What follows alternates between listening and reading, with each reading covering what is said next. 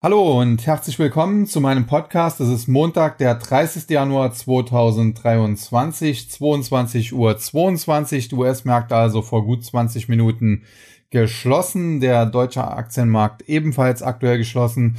Und äh, da bietet es sich natürlich an, einen äh, Blick auf das Marktgeschehen zu werfen. Und äh, ich hatte am Freitag schon angekündigt, diese Woche wird eine Woche der Wahrheit, weil wir sehr, sehr viele Unternehmen haben, gerade fast alle Big Techs die äh, Quartalszahlen berichten werden. Wir haben dann am Mittwoch allerdings auch noch den Leitzinsentscheid der US-Notenbank. Wir haben am Freitag die Non-Farm Payrolls und auch sonst weitere wichtige Wirtschaftsdaten. Also insbesondere die zweite Wochenhälfte wird sehr, sehr entscheidend sein und äh, das wirft dann auch auf dem Aktienmarkt so ein bisschen schon seine Schatten voraus, wenn man so will. Gerade nachdem sich die Anleger zuletzt ja im Prinzip diametral gegen die Notenbank aufgelehnt haben, sich mit der Notenbank angelegt haben, worüber ich ja berichtet hatte, äh, verlieren sie jetzt wohl so ein bisschen den Mut, äh, so die Angst vor der eigenen Courage.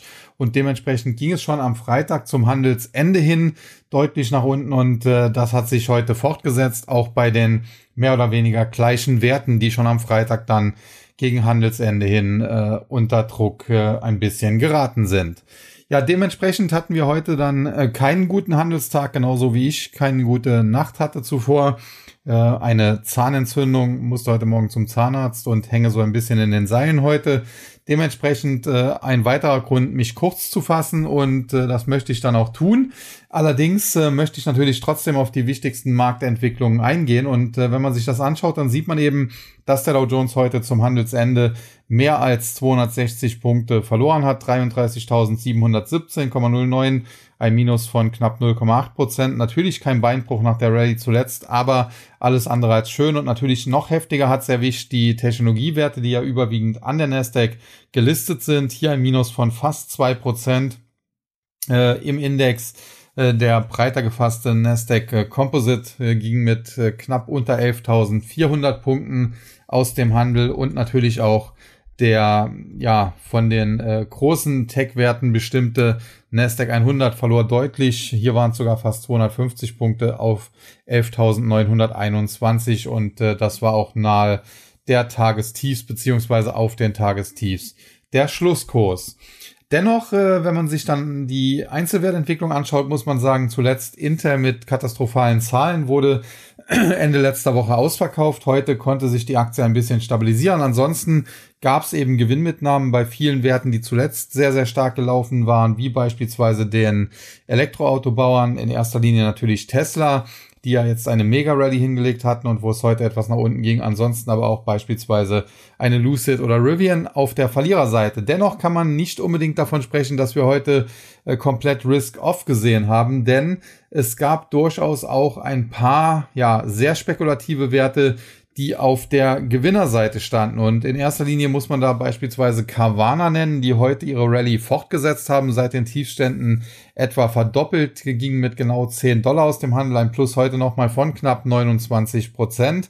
Und äh, ja, wenn man sich das Unternehmen anschaut, grundsätzlich gefällt mir das Unternehmen, grundsätzlich gefällt mir auch äh, das Geschäftsfeld, in dem sie tätig sind, äh, Online-Gebrauchtwagenhandel, wenn man so will. Äh, der hat natürlich allerdings äh, unter der Notenbankpolitik stark gelitten, aber das große Problem ist halt die Bilanzsituation von Carvana denn die ist vielleicht nicht ganz so dramatisch wie bei Bed Bars and Beyond, aber eben auch nicht viel besser. Also das Unternehmen hat nicht mehr allzu viel Geld, verbrennt aber massiv Geld und äh, dementsprechend äh, ist halt jetzt die Frage, wie dieses Unternehmen letztendlich mittellangfristig überleben kann. Und insofern kommt natürlich dem Management diese Kursrally, die wir jetzt zuletzt gesehen haben, durchaus ein bisschen zu Pass. Mit aktuell 10 Dollar, da könnte man vielleicht äh, in Kürze eine Kapitalerhöhung durchführen und äh, sich so frisches Geld besorgen, so dass vielleicht der Fortbestand äh, zumindest eine längere Zeit als äh, mit den aktuellen Cashmitteln noch möglich und gesichert erscheint. Und äh, das wiederum könnte dann die Rallye weiter befeuern. Allerdings eine Kapitalerhöhung wird wahrscheinlich kurzfristig den Aktienkurs belasten. Und insofern ist das hier sehr, sehr schwierig nach äh, fast 100 Prozent, äh, die die Aktie jetzt zulegen konnte könnte man auf die Idee kommen, hier zu shorten. Das würde das Unternehmen oder die Aktie auch fundamental hergeben. Aber es ist halt so ein bisschen wie in, in der Hochphase der Meme-Stocks, äh, mit der wird äh, Kavan auch so ein bisschen verglichen. Äh, damals eine GameStop oder AMC die eben äh, durch die Decke gingen, auch eine Art Short Squeeze, den es damals hier gab. Und so ähnlich könnte das auch bei Carvana noch laufen, denn äh, diese Aktie ist massiv geschortet, natürlich, weil man hier äh, von Seiten der Big Boys zum Teil auf eine Pleite des Unternehmens äh, stark gewettet hat und äh, dementsprechend könnte selbst eine Kapitalerhöhung, auch wenn die kurzfristig belastet, am Ende dazu führen, äh, dass hier der Short Squeeze nochmal ja, verstärkt wird, äh, den wir da zuletzt gesehen haben und die Aktie weiter zulegen kann. Ich würde mich da dennoch raushalten, es sei denn, man ist hier als Trader aktiv, weiß genau, was man tut. Äh, wie gesagt, wenn man sie richtig erwischt, äh, zuletzt innerhalb weniger Tage ging es um 100 Prozent nach oben. Das äh, ist der eine Teil der Wahrheit. Der andere ist aber auch der, dass sie zu den äh, Peak Highs, also als, als Covid auf dem Höhepunkt war und die ganzen Technologietitel durch die Decke gingen aufgrund der Gelddruckorgien äh, der Notenbank, insbesondere der Fed, da stand diese Aktie bei etwa 370 Dollar und äh, so gesehen ist sie natürlich auch bei 10 Dollar im Vergleich zu den Höchstkursen immer noch eher im unteren Bereich ihrer Handelsspanne der letzten drei Jahre, wenn man so will. Aber ja, man muss dann halt sehen, wie man das handeln möchte. Dennoch äh, wollte ich Kavana kurz ansprechen, gerade auch, weil ich die Aktie hier zuletzt auch schon angesprochen habe. Ich hatte damals zu Kursen von äh, 12 bis 15 Dollar einen äh, Short äh, in Aussicht gestellt, der dort aussichtsreich äh, ja, gewesen wäre aus meiner Sicht und das hat ja auch oder hätte auch funktioniert. Es ging ja dann sehr stark nach unten. Inzwischen müsste man natürlich auch aus diesem schon raus sein. Aber es zeigt eben auch, äh, ja, man kann nicht davon sprechen, dass heute komplett Risk-Off war, denn sonst wären solche Werte eben nicht so stark im Plus. Und damit äh, mache ich jetzt den Bogen zurück, wenn man so will äh, auch über die Kryptos, die am Wochenende sehr stark waren, wo es dann heute aber auch äh, ja deutliche Gewinnmitnahmen gab, wenn man so will. Der Bitcoin am Wochenende noch Richtung 24.000 unterwegs, jetzt äh, unterhalb von 23.000. Auch da muss man sagen, diese Rücksetzer, das ist alles kein Beinbruch, diese 4, 5 Prozent. Äh, allerdings ist es eben trotzdem nicht schön und äh, ja, jetzt muss man sehen, wie man das Ganze interpretieren möchte. Denn man kann natürlich auch sagen, Anleger haben jetzt so langsam doch ein bisschen Angst vor der Notenbank, äh, dass die jetzt hier äh, hart dazwischenschlagen könnte aufgrund dieser starken Kursrally, die ja die Notenbank definitiv nicht sehen wollte. Das hat sie ja im Dezember gesagt und äh, deswegen jetzt hier so ein bisschen im Vorfeld Verkaufsdruck, so nach dem Motto, ja, wir verkaufen schon vor der Fed und äh, dann wird die vielleicht nicht ganz so stark draufschlagen. Das Problem ist nur, wenn die Fed äh, das richtig, dieses Spiel begreift und sich dann äh, sagt, okay, die haben jetzt im Vorfeld da ein paar Gewinne mitgenommen, auch weil sie vielleicht ein bisschen Angst vor uns hatten, aber wenn wir jetzt da nicht richtig draufschlagen, dann geht's äh, direkt ab äh, Donnerstag, Freitag wieder weiter nach oben. Äh, dann kann das richtig kritisch werden, dann kann es kurzfristig mit der Fed trotzdem zu einem Sell-off kommen. Dennoch, äh, mit diesen Kursverlusten im Vorfeld wird natürlich auch schon so ein bisschen ja, die Angst eingepreist, die man hier hat. Und äh, es kann natürlich dann auch sein, dass irgendwann zu viel Angst eingepreist ist und die Reaktion auf die Notenbank dementsprechend äh, positiver ausfallen wird. Und ich bleibe eigentlich bei meinem Szenario. Die Fed wird versuchen, hier ja den Anlegern Knüppel zwischen die Beine zu werfen, wie sie es auch im Dezember ja versucht hat mit ihren Statements. Aber die Anleger haben eigentlich einen anderen Fahrplan als die Fed und werden sich davon zunächst erstmal nicht abbringen lassen. Wahrscheinlich deswegen kann es sein, dass es im Zuge der FED-Entscheidung oder auch der Pressekonferenz, die danach kommt, erst einmal zu Kursverlust, äh, Kursverlusten kommt, äh, zu weiteren Gewinnmitnahmen kommt, zu einem kleinen Sell-off auch kommt, zu einem Abverkauf kommt. Aber dann sollte es kurz danach auch nochmal weiter nach oben gehen. Nichtsdestotrotz glaube ich, äh, dass wir ja in einem Marktumfeld sind, das, wie gesagt, so noch selten oder eigentlich noch nie da war dass man sich so aggressiv quasi gegen die Notenbank stellt und sagt, ihr liegt da falsch und wir liegen hier richtig. Und äh, wie das am Ende ausgehen wird, ob die Notenbank dann klein beigeben muss und den Anlegern äh, recht geben muss oder ob die Anleger klein beigeben und die Fed am längeren Hebel sitzt, das muss man sehen. De facto ist es so, die Fed würde am längeren Hebel sitzen, wenn sie es wollte. Aber wir haben jetzt heute beispielsweise auch Kommentare in den USA bekommen, dass äh, derzeit der Money Supply, also die Geldmenge, äh, so stark fällt äh, wie schon seit ewigen Zeiten nicht mehr. Es wird davon gesprochen, äh, sie fällt so stark wie ein Stein. Und äh, das ist natürlich ein Umfeld, in dem ja, Assets eigentlich nicht nachhaltig steigen könnten. Es sei denn, man geht eben davon aus, äh, das wird bald beendet werden und darauf setzen die Anleger weiterhin sehr stark. Und da ändert auch nichts dran, wenn es jetzt heute mit den Renditen der zwei oder auch zehnjährigen US-Staatsanleihen etwas weiter nach oben ging. Beide haben leicht zugelegt, muss man sagen. Die äh, zweijährigen Renditen etwa um äh, vier Basispünktchen auf 4,24 jetzt, die äh, zehnjährigen um etwa drei Basispünktchen auf knapp 3,55. Nach wie vor haben wir die Anomalie hier, dass die Rendite der Zehnjährigen äh, niedriger ist als die der kürzer laufenden Zweijährigen. Das ist nach wie vor ein klares Zeichen für eine anstehende Rezession. Und auch Elon Musk hat sich zuletzt eingeschaltet und warnt die Notenbank jetzt davor, dass sie nicht übertreiben soll, weil sie sonst äh, insbesondere auch den Aktienmarkt crashen könnte. Auch das habe ich ja hier schon ausgeführt. Äh, da decken sich die Meinungen von Elon Musk und mir. Jetzt muss man natürlich sagen, Elon Musk ist mit Tesla ein Unternehmen oder ein Unternehmer, der natürlich auch davon lebt, äh, dass Geld äh, zur Verfügung steht, möglichst billiges Geld. Also insofern hat er hier natürlich auch gewisse Eigeninteressen. Nichtsdestotrotz ist seine Warnung richtig. Wenn die Notenbank es überzieht, dann kann sie den Aktienmarkt crashen und damit wird sie am Ende auch die Wirtschaft crashen. Also insofern, das kann auch nicht letztendlich das Ziel der FED sein. Und insofern wäre es schon ganz gut, wenn äh, die Verantwortlichen dort erkennen würden, dass ihr Job weitestgehend erledigt ist, der Markt hier einigermaßen richtig liegt und man von daher auf die Marktlinie einschwenkt. Ansonsten gab es Kommentare von der HSBC oder HSBC, einer großen britisch-asiatischen Bank, wenn man so will. Die Analysten dort haben sich äh, mit äh, dem, der US-Wirtschaft befasst und sind zu dem Schluss gekommen, die Fed wird im Laufe dieses Jahres ihre Leitzinsen noch um einen Prozentpunkt senken können und im nächsten Jahr müssen es dann zwei weitere Prozentpunkte werden. Also da werden dann alle Zinserhöhungen quasi in kurzer Zeit fast schon wieder zurückgenommen, wenn man davon ausgeht, äh, dass wir jetzt bei 4,25 bis 4,5 stehen und äh, wahrscheinlich dann am Mittwoch nochmal 25 Basispunkte draufpacken auf dann 4,5 bis 4,75. Und wenn man dann davon ausgeht, bis Jahresende 1% nochmal runter und dann nächstes Jahr nochmal 2, also dann ist man schon wieder unter 2% und damit nahe Null.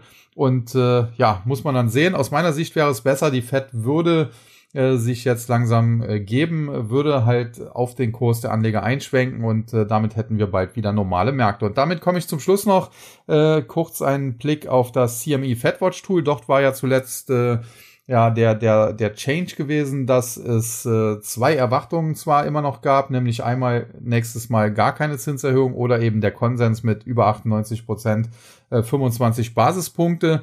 Das hatte sich äh, deutlich umgedreht, weil es zuvor so war, dass es zwar auch mit großer Wahrscheinlichkeit von über 90, 93, 94, am Schluss dann 98 Prozent Wahrscheinlichkeit 25 Basispunkte geben sollte, aber eben ansonsten äh, 50 Basispunkte die äh, andere Erwartung war. Und äh, da muss man sagen, das hat sich jetzt auch wieder rumgedreht.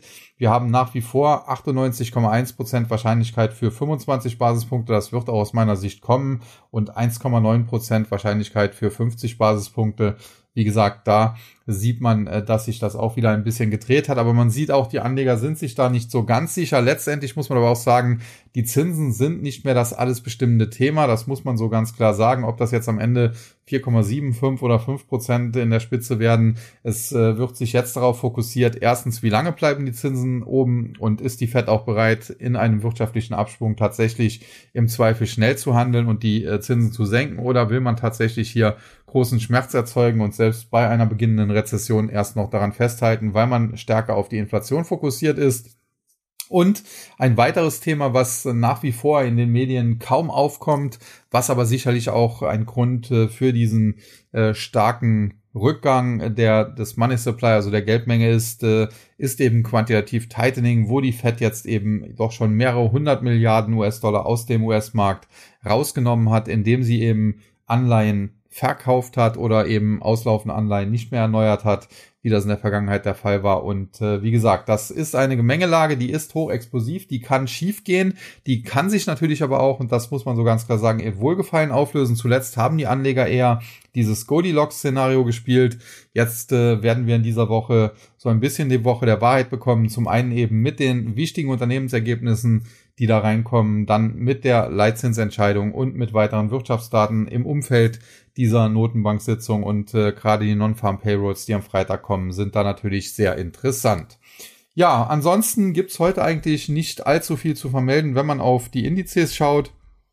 Schaue jetzt auch mal nur auf die US-Indizes, äh, Gewinner und Verlierer im Dow Jones. Da äh, stellt man halt fest, äh, Gewinnerseite Äh, IBM, Verizon und Goldman Sachs, das waren alles Werte, die in den letzten Wochen nach Zahlen zum Teil so ein bisschen unter Druck gekommen sind. Insbesondere Goldman Sachs äh, hat sich mittlerweile dann schön erholt, aber auch IBM wieder besser in, in Schuss, kann man sagen. Und auf der Verliererseite hatten wir dann beispielsweise eine Johnson Johnson oder eine Chevron oder auch eine 3M, äh, das sind in der Regel Werte bis auf 3M, die zuletzt eigentlich sich ganz gut halten konnten und wo es jetzt heute mal zum Teil auch nach äh, nicht so guten Unternehmensergebnissen, äh, was Johnson Johnson betrifft, äh, nach unten ging, beziehungsweise Chevron, wo wir ja hier diesen äh, Clash im Prinzip haben zwischen den, der Ölindustrie und äh, dem Weißen Haus. Joe Biden wollte ja hier, dass die Ölindustrie das Geld einsetzt, um mehr Öl zu fördern, um so den Preis von Öl zu senken ja, was natürlich auch politisch für ihn gut gewesen wäre. Und äh, Chevron hat ihm da mal den Mittelfinger gezeigt und äh, schüttet 75 Milliarden Dollar an seine Anteilseigner aus. Ja, und ansonsten den Nasdaq hatte ich ja schon so ein bisschen angesprochen. Verlierer eben äh, insbesondere die Elektromobilitätswerte Rivian und Lucid äh, mit jeweils rund neun Prozent. Dann Pindu Duo. Generell muss man sagen, die chinesischen Tech-Werte jetzt auch mal ein bisschen in der Korrektur. Da gab es dann auch Meldungen, ja, da haben Politiker irgendwie gesagt, man müsste sich auf einen Krieg mit China vorbereiten und bla bla bla. Da muss man sagen, das sind aber klassische Nachrichten, also Nachrichten, so die Betonung denn äh, an einem Tag, wo es hochgegangen wäre, hätte das keinen interessiert. Heute wird das als Grund für die Schwäche der chinesischen Werte angeführt, aber der eigentliche Grund der Schwäche ist, dass die zuletzt eben durch die Decke gegangen sind. Wenn man sich anschaut, Alibaba, ja, wenn man sich anschaut, äh, Tencent, um die zwei großen zu nennen, wenn man sich aber auch kleinere anschaut, wie beispielsweise jetzt Pinduoduo, dann war es hier eben an der Zeit, dass auch mal ein paar Gewinne vom Tisch genommen äh, werden. Und äh, das war heute eben der Fall. Und äh, das andere ist dann eben die nachgeschobene Begründung der Medien. Ja, ansonsten äh, stellt man halt doch erstaunt so ein bisschen vielleicht auch fest, dass äh, Aktien, die noch vor ein, zwei Wochen unbeliebt waren, wie eben Goldman Sachs im Dow Jones, wie eben Kraft Heinz äh, an der Nasdaq, kein Tech-Unternehmen, dass die äh, zu den Gewinnern jetzt gehört haben. Kraft Heinz beispielsweise unter den Top 3 mit einem Plus von 1,7 Prozent. Ja, und äh, das sagt dann auch im Prinzip alles über den Markt. Das war nicht komplett risk-off, aber es gab Gewinnmitnahmen. Es ist, wenn man so will, so ein bisschen die Vorbereitung auf die Notenbank. Man hat so ein bisschen Angst vor der eigenen Courage. Deswegen heute ein paar Gewinne vom Tisch genommen. Das kann durchaus auch noch äh, morgen sich fortsetzen. Am Mittwoch bekommen wir dann den Leitzinsentscheid und auch die Pressekonferenz. Ich denke, dass die Notenbank versuchen wird, den Anlegern nochmal Knüppel zwischen die Beine zu werfen. Aber ich denke, dass es eben auch sein kann, dass mit äh, eben dieser Zinsentscheidung und dieser Pressekonferenz, auch wenn die sehr hawkisch wahrscheinlich ausfallen wird, dass es nochmal zu einem kleinen Abverkauf, Ausverkauf kommen kann, aber vielleicht schon im Laufe des Mittwochabends im späten Handel das Ganze dreht oder dann spätestens Donnerstag, Freitag das Ganze äh, wieder zu drehen beginnt. Und ich bleibe dabei, äh, wir sind nicht in einer Phase, wo man davon sprechen müsste, dass der Markt jetzt äh, durch die Decke geht, dass man neue Allzeithochs erwarten kann. Aber die Tiefs, die sollten doch drin sein und äh, wir haben einen Aufwärtstrend seit den Tiefs ausgebildet. Insofern äh, Rücksetzer kann man durchaus kaufen bei guten Aktien, bei Aktien guter Unternehmen. Stockpicking wird nämlich in Zukunft deutlich wichtiger werden. Und ich denke, das ist ein gutes Schlusswort für heute. Ist jetzt doch ein bisschen länger geworden, als ich überhaupt wollte. So langsam, ja, merke ich es dann auch äh, mit dem, mit dem Zahn. Und ja, dann sage ich an dieser Stelle, wie gesagt, mit ein bisschen Schmerzen, sowohl vom Gebiss als auch was den Aktienmarkt betrifft für heute. Tschüss und bye bye und bis zum nächsten Mal. Es verabschiedet sich wie immer Ihr euer Sascha Huber.